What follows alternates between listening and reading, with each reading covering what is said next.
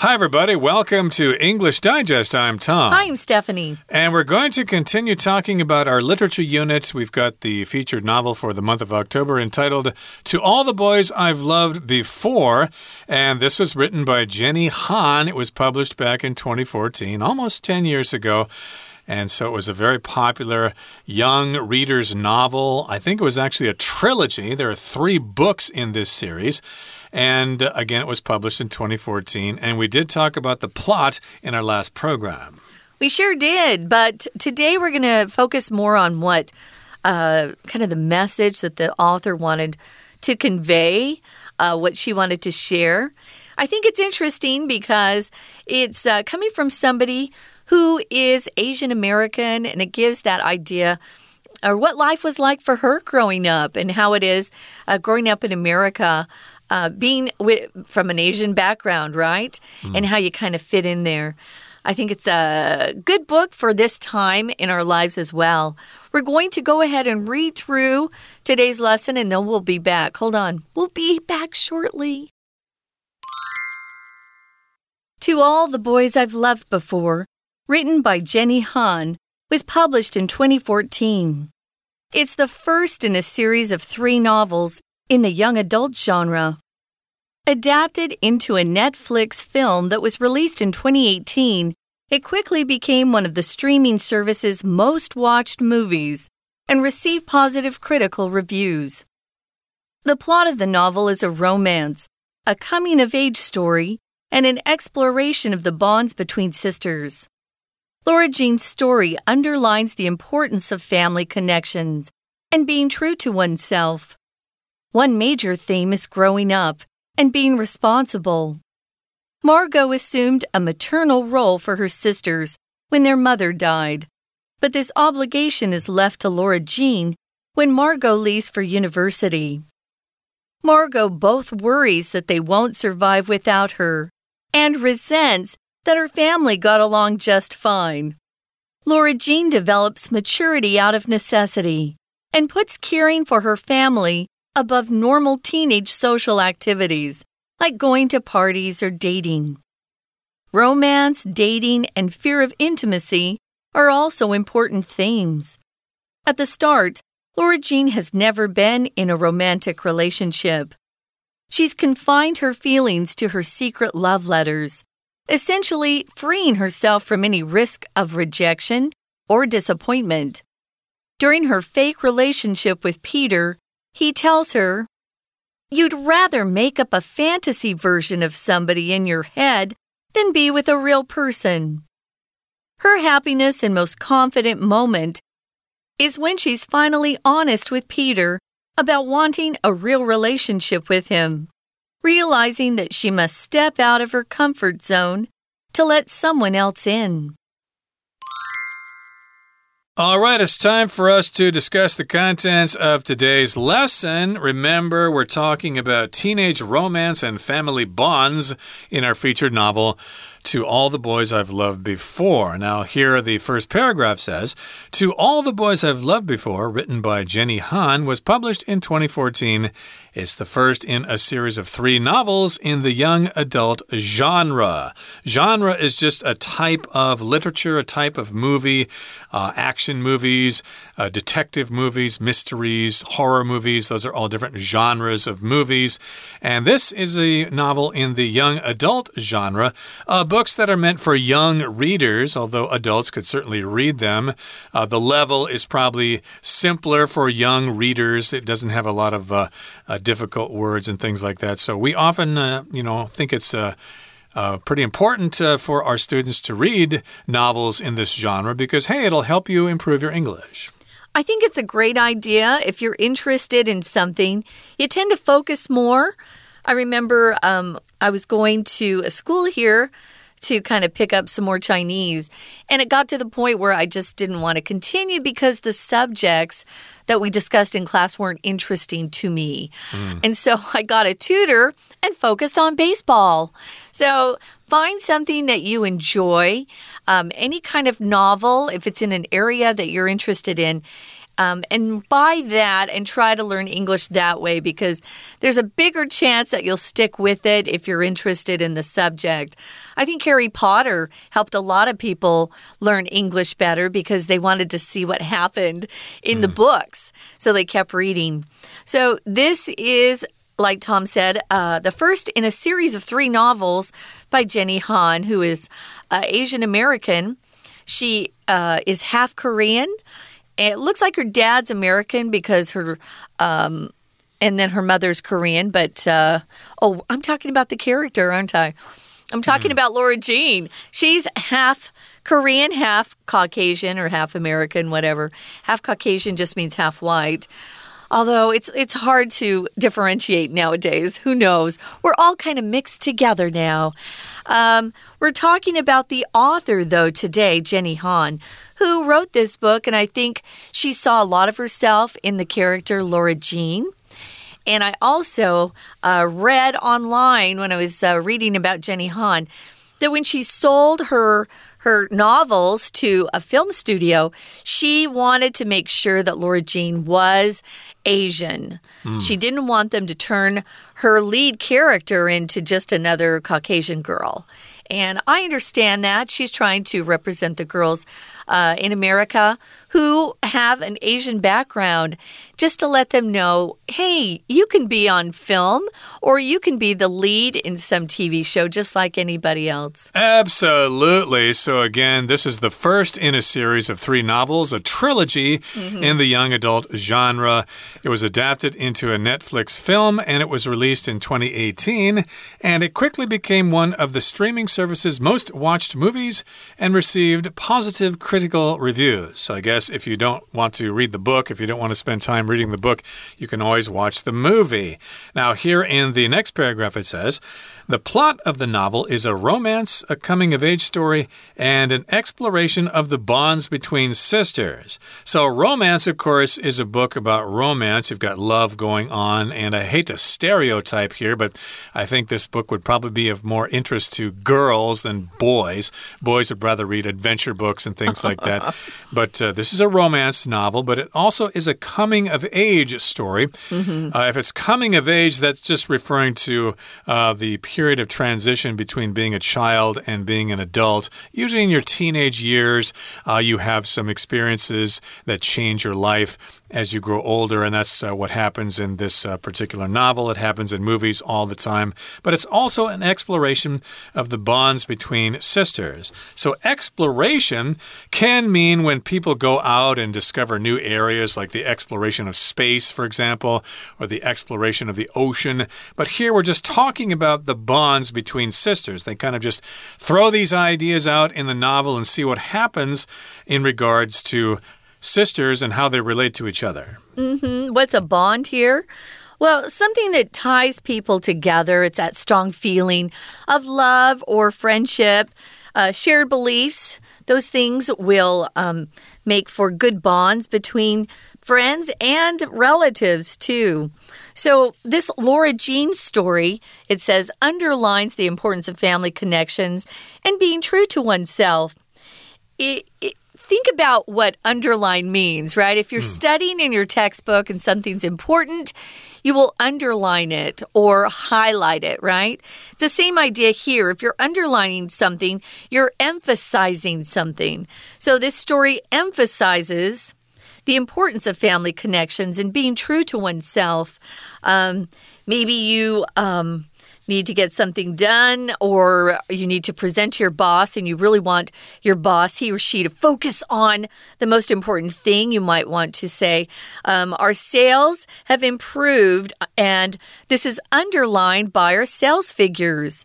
So, underline is a good verb to use sometimes when you want to emphasize, and you need a word for emphasize, you can use underline. So, one major theme is growing up and being responsible. Yeah, that's a hard that's a hard part of growing up. You do have to be responsible and you have to be honest and you have to be true to yourself, but you also have to be uh, loyal to family members, I think. I think that's a big lesson as well. That was important in my family. You were always loyal to family. Right, and you need to be true to yourself. You need to admit when you're wrong and realize when you're right. It's not such a bad thing. And one major theme is growing up and being responsible, as we've said. Margot assumed a maternal role for her sisters mm -hmm. when their mm-hmm. mother died, but this obligation is left to Laura Jean when Margot leaves for university. So remember, we've got Margot. She's the oldest sister here, and the mother died, so uh, Margot had a maternal role. Maternal means having to do with the mother and the things that she does. So she had to take over as the young mother of the house, I guess, to be responsible for that. But unfortunately, Margot has her own life, so she had to head off to university overseas, and therefore, Laura Jean had to take over as the matriarch of the family, as the leading female there. Mm -hmm. And that, of course, involves a certain amount of responsibility, especially for Laura Jean, who's only 16 years old. We'll often use the phrase step up uh, to assume responsibility. You need to step up and uh, take over this role, or step up and be a better role model for your siblings. So, Laura Jean was left with the responsibility uh, to be kind of the maternal figure in her family. Um, with her sister Kitty. Remember, there was a little sister Kitty.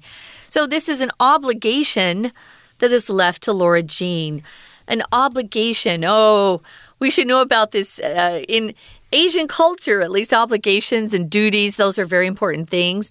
These are actions that you're morally bound to do. So we have obligations to be um, good to our, our family members. We have an obligation to be uh, polite and respectful to our parents and those in authority, like our teachers at school. That's an obligation. Well, she had an obligation to step up and assume the role that her older sister Margot had been role playing or taking care of while she was there. But now she's gone. She's at university. And so Margot both worries that they won't survive without her. Oh, she thinks, oh, if I leave, they'll they'll just never be able to cope.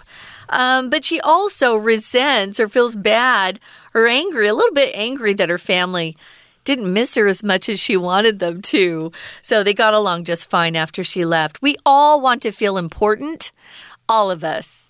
But the truth is, you know, if you leave, somebody else is going to uh, fulfill uh, that role that you left. They're going to fill your shoes. Yeah. And yes, indeed, sometimes when you quit your job, you think, oh my goodness, this company is going to crumble without me. But later on, you find out that no, it did not happen. They just had somebody else take over your position, and the company's doing just fine. We'll continue talking about this, this in just a couple of seconds, but right now, let's take a break and listen to our Chinese teacher. 听众朋友，大家好，我是安娜。我们昨天跟前天带大家看了这个故事，To All the Boys I've Loved Before。Netflix 之前这个是有电影啦，好，当然我们故事好像昨天讲的不清不楚的，对不对？当然不能讲的太清楚啊，要不然这样子你如果看小说或者是看电影的时候，就知道情节就不好看了嘛。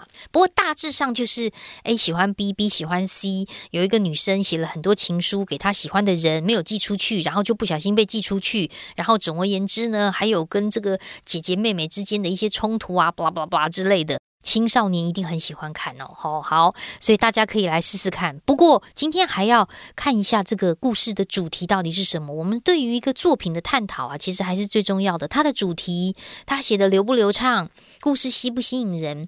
那大家回想一下，其实故事的这个情节当中啊，有很多的主题哈，比如说，例如说爱情。对对，谁喜欢谁，谁喜欢谁，这个爱情 romance，或者是一些成长的故事，或者是姐妹之间的冲突，这都是这个小说的 themes 的情节。可是当然，我们还是要交代一下，就是作者到底是谁呀？什么时候发行的？所以在第三天这个第一段当中，我们要看一下它的作者是 Jenny Han。Jenny Han 呢，他是二零一四年出版这一本小说的。那它是一个青少年小说，其实它有一系列的三部曲。我们在第一段第二句的地方，a series，它是一系列的三本小说，three novels。而且后来不就我们说在 Netflix 上面可以看得到吗？它被改编成电影，小说是小说，拍电影的时候啊，整个情节啊、脚本啊都要重新写过，所以它这个是有改编。那当然，故事是被改编成为电影，所以在第一段第二句，有没有看到一个 P P 开头？莫名其妙又出现 I N G 或 P P，那么主词一定是往后看逗点之后的 it，也就是这个小说。It was adapted，这个小说被改编成为 a Netflix film。That 到逗点先左右挂号，它是限定用法的关系子句。二零一八年 Netflix 就上映喽，所以其实逗点之后本来有一个 and 连接词被省略掉。二零一八年被改编成电影，然后呢，很快就成为大家最喜欢看的电影之一。这个 a n d 就省略了，我们都是在讲。这个电影、这个小说，所以用分词构句，言简意赅。大家的那个 review 啊，critical review 都蛮 positive，蛮正面的哦。我们刚刚讲说的情节的主题，接下来才是我们这个作品要探讨的这一个重点。所以在第二段的第一句，我们刚刚说谁爱谁呀，谁不爱谁呀，这些爱情 romance，第一句提到了。还有成长故事啊，慢慢长大啊，成熟啊，承担呐，妈妈过世啊，要担起家里的家务啊，这些都叫做 coming of age，这个是所谓的成长的故事。还有姐姐可能有一些嫉妒啊，姐姐跟 Josh 之间，然后妹妹怎么样？妹妹把信寄出去，有没有这些兄弟姐妹、姐妹们之间这些的关系？关系不是老想到 relation 或 relationship，像家人这种很深的母子之间的这种关系，同样在第二段第一句 bond b o n d 这个字就可以抓出来，the bonds between sisters。那你可能觉得很奇怪，诶，这个不是三个姐妹吗？这个三个以上不是要用 among 吗？没有哦，between 就强调两者之间。三个姐妹当中，有可能老大老二之间，老二老三之间，老大跟老三之间，这个两者两者两者之间，都还是可以用 between。那当然，除了这些主题之外啊，还有例如家庭的这个 family connections。要忠于自己感受，你到底真的是喜欢谁？Being true to oneself，成长，growing up，being responsible，要负责任呐，这些都是小说当中很重要的主题。We're going to take a quick break. Stay tuned. We'll be right back.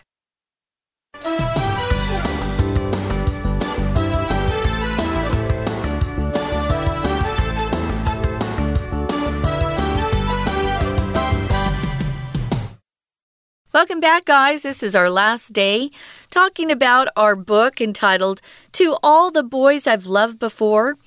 Uh, there are three novels in this series, and if you like uh, what we've been discussing and you want to see, you know, what it looks like, you know, on the big screen, you can go to Netflix. They're stream they're streaming this, or they used to.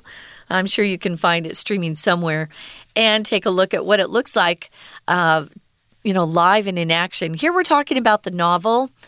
And uh, when we left you, we were talking about the author herself, Jenny Han. Uh, was this was published back in 2014, almost a decade ago, and like we said, it's the first in a series of three novels. And it's kind of all about a coming of age story.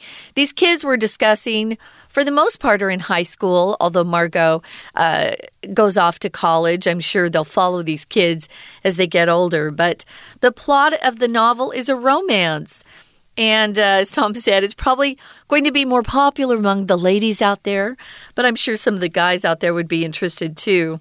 And it explores the bond or the ties between sisters and also being true to yourself. It also underlines the importance of just you know, being honest with what's going on uh, in your own life. And sometimes it takes a lot of courage to be honest with your friends and family. Right. So remember, Margot came back and she was kind of upset that yeah. they did just fine without her. and Laura Jean develops maturity out of necessity and puts caring for her family above normal teenage social activities like going to parties or dating. So maybe some of her friends said, Hey, Laura Jean, we're having a party this weekend. Would you like to come? I, I'd like to, but I really have to stay home and take care of my little sister. I'm kind of the new mother in the house. So you understand. So, yes, indeed, she develops maturity out of necessity. In other words, it's necessary for her to become more mature. And maturity, of course, is when you stop being so childish and you actually start acting more like an adult. I wanted to mention you might hear people pronounce this word maturity. Mm. Uh, I I like Tom's pronunciation, maturity. That's what I grew up with. But uh, uh, quite a few people, at least in America, say mature, mm. maturity. I have heard it. Yeah, yeah, I've heard it too. I pre I prefer mature, mature, maturity. Um, just being mature is kind of um, having a more adult mindset, not acting like a baby or a child where you have to have your way or just kind of throw a tantrum.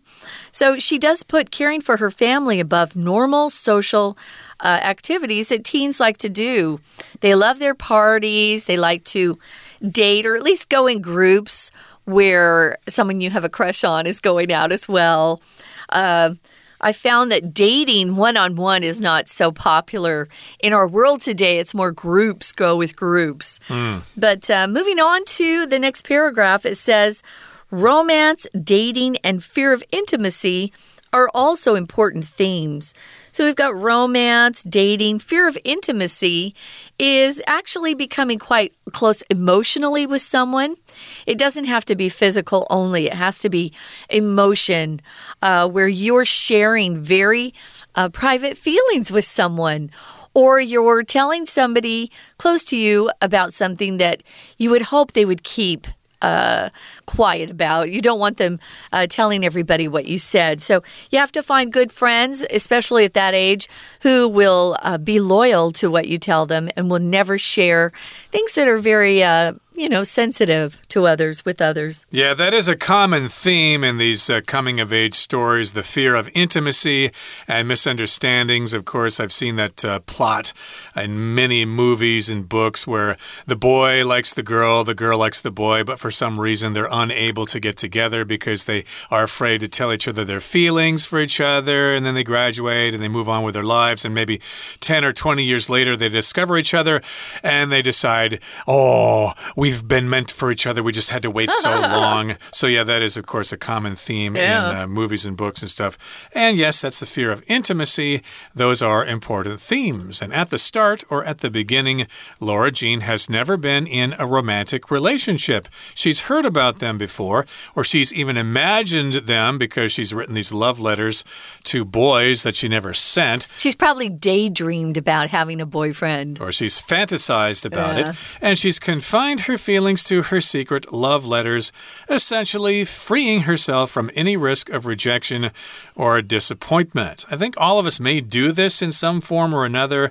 Uh, we do have feelings for somebody but uh, we're afraid to commit or we're afraid that they're going to not like us or it's going to be embarrassing if we try to ask them out on a date or something like that. So, one way we express those feelings is to write secret love letters or write diary entries or do other things. Or maybe tell your very, very best friend you have a crush on someone and you hope that your friend would never share that information. Mm. Uh, but sometimes people do. Um, they share that, which is not a good friend thing to do, by the way. Mm. So Laura Jean's never been in a romantic relationship. She's confined or kept her feelings to her secret love letters. If you can find something somewhere, it just means you restrict it to a certain place or space. So sometimes if you're naughty and you're a little kid, your parents will confine you to your room. You may mm. not come out of your room because you were naughty. Well, she's confined her feelings to her secret love letters, and that essentially frees herself from any risk of rejection or disappointment. It's very hard to be rejected where you say, Oh, you know, I, I feel this way about you. And the person you say it to says, Wow, I'm sorry, I don't feel the same. Yeah. Mm. And it's just, it's horrible. Mm. It hurts your heart. Or if you're disappointed, you want some cute guy to ask you out. And of course, he asks somebody else out. And you never get to go out. Um, It's something all of us go through, even the really beautiful people or handsome guys out there. Everyone has had their heart broken at one point. Indeed. And of course, you don't want any risk of disappointment. Uh, in other words, not getting what you want. You really wanted something, but you couldn't get it, so you're very disappointed. It failed to live up to your expectations. And during her fake relationship with Peter, he tells her, You'd rather make up a fantasy version of somebody in your head than be with a real person. So, this is what Peter tells her. I guess Peter gets to know her a little better. Mm -hmm. She's afraid of commitment, she's afraid of being close to someone. So, Peter figures this out and he says, Well, uh, you'd rather make up a fantasy version of somebody in your head. You'd rather have an imaginary lover instead of a real person because if you're if you have an imaginary lover, of course, you can do anything you want with that person and they're never going to disappoint you, but if you try to have a relationship with a real person, you risk being rejected, you risk being disappointed, you risk having a broken heart. Ooh, and that's tough.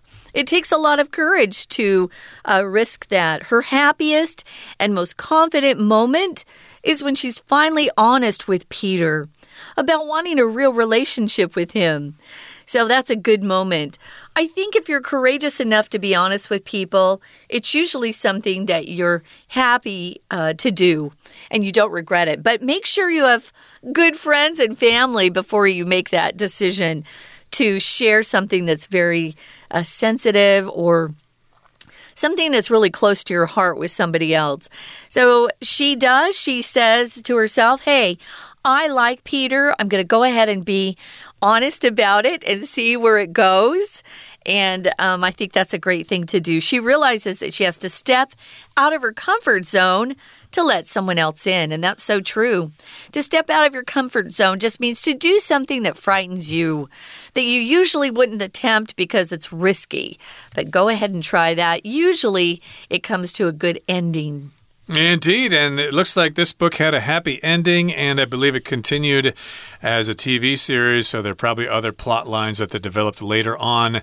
So, yes, indeed, you can start with this novel, though, read it, and then you can watch the Netflix movies and the shows and have yourself one heck of a time understanding young love. Okay, that brings us to the end of our explanation for today. It's time to turn things over to our Chinese teacher. 那后来我们就有提到说，Lara 因为承担了整个家庭的责任，就变得比较成熟啦。在第二段第六句这个地方，就发展出了所谓的 maturity。maturity 很成熟，而且他居然成熟到把照顾家人的事情放于优先于他自己正常的社交活动之上。同样在第二段第六句这里，我们可以把 put A above B。这边的动词抓出来，把 A 放在 B 之上，所以他把自己 teenage social activities 这些 normal activities 就把它排成次要，照顾家人是第一优先。那当然这是一个很成熟的举动啊。不过最后面在第三段呢，还有提到一些除了 romance 爱情之外，像是对亲密关系的一种恐惧 fear of intimacy。第三段第一句当中，这个 theme 这个主题也是很重要的。为什么呢？因为 Lara 其实本来没有想过，她之前也没有什么交往的经验啦。好，我们在这边第三段第二句最后一个字的 relationship 这边就可以圈起来喽。relationship，她其实从来没有 in a romantic relationship。In a relationship 就是所谓的交往的意思，因为她自己没有交往过，然后也很害怕。哦，交男朋友不知道怎么一回事，所以就把自己的情感就局限于在秘密情书当中，自己偷偷写嘛，然后把它存起来。不过后来因为跟 Peter 假装是男女朋友，但是 Peter 其实也蛮喜欢他的，居然 Peter 也曾经告诉他说：“你宁愿。”在脑海当中编一个幻想版本的某人，也不愿意跟一个真的人在一起，怎么会这样子嘞？诶，这句话是一个很重要的一个 insight，很重要的洞见，把 Lara 整个心情点出来。可是，在这句话当中，刚好也是一个句型，所以我们要来看一下第三段第四句这边的句型，在双引号当中，You'd rather do something than do something else，把它抓出来。在英文当中的宁愿 A 动作而不愿 B 动作，宁愿做 A 而不愿做 B，英文的句型叫做 would rather 动词原形 A than。动词原形 B 为什么要用原形呢？因为有助动词的 would。那后面的 rather 它是一个副词，就有宁愿、宁可怎么样的语气。比如说，哦，我宁愿在家，我也不要在外面淋雨。I would rather stay home than get soaking wet。或者是说，哦，我宁愿待在舒适圈，我也不要改变。I would rather stay in my comfort zone than Change，我宁愿 A 而不愿 B。诶，这句型我们中文也蛮常见的哦，所以要特别把它记起来。当然，到故事的最后，Lara 知道她自己必须要走出舒适圈，让别人进入她的生活，这样才能找到自信跟快乐。以上是我们今天的内容，希望大家喜欢这个故事。我是安娜，我们下次见。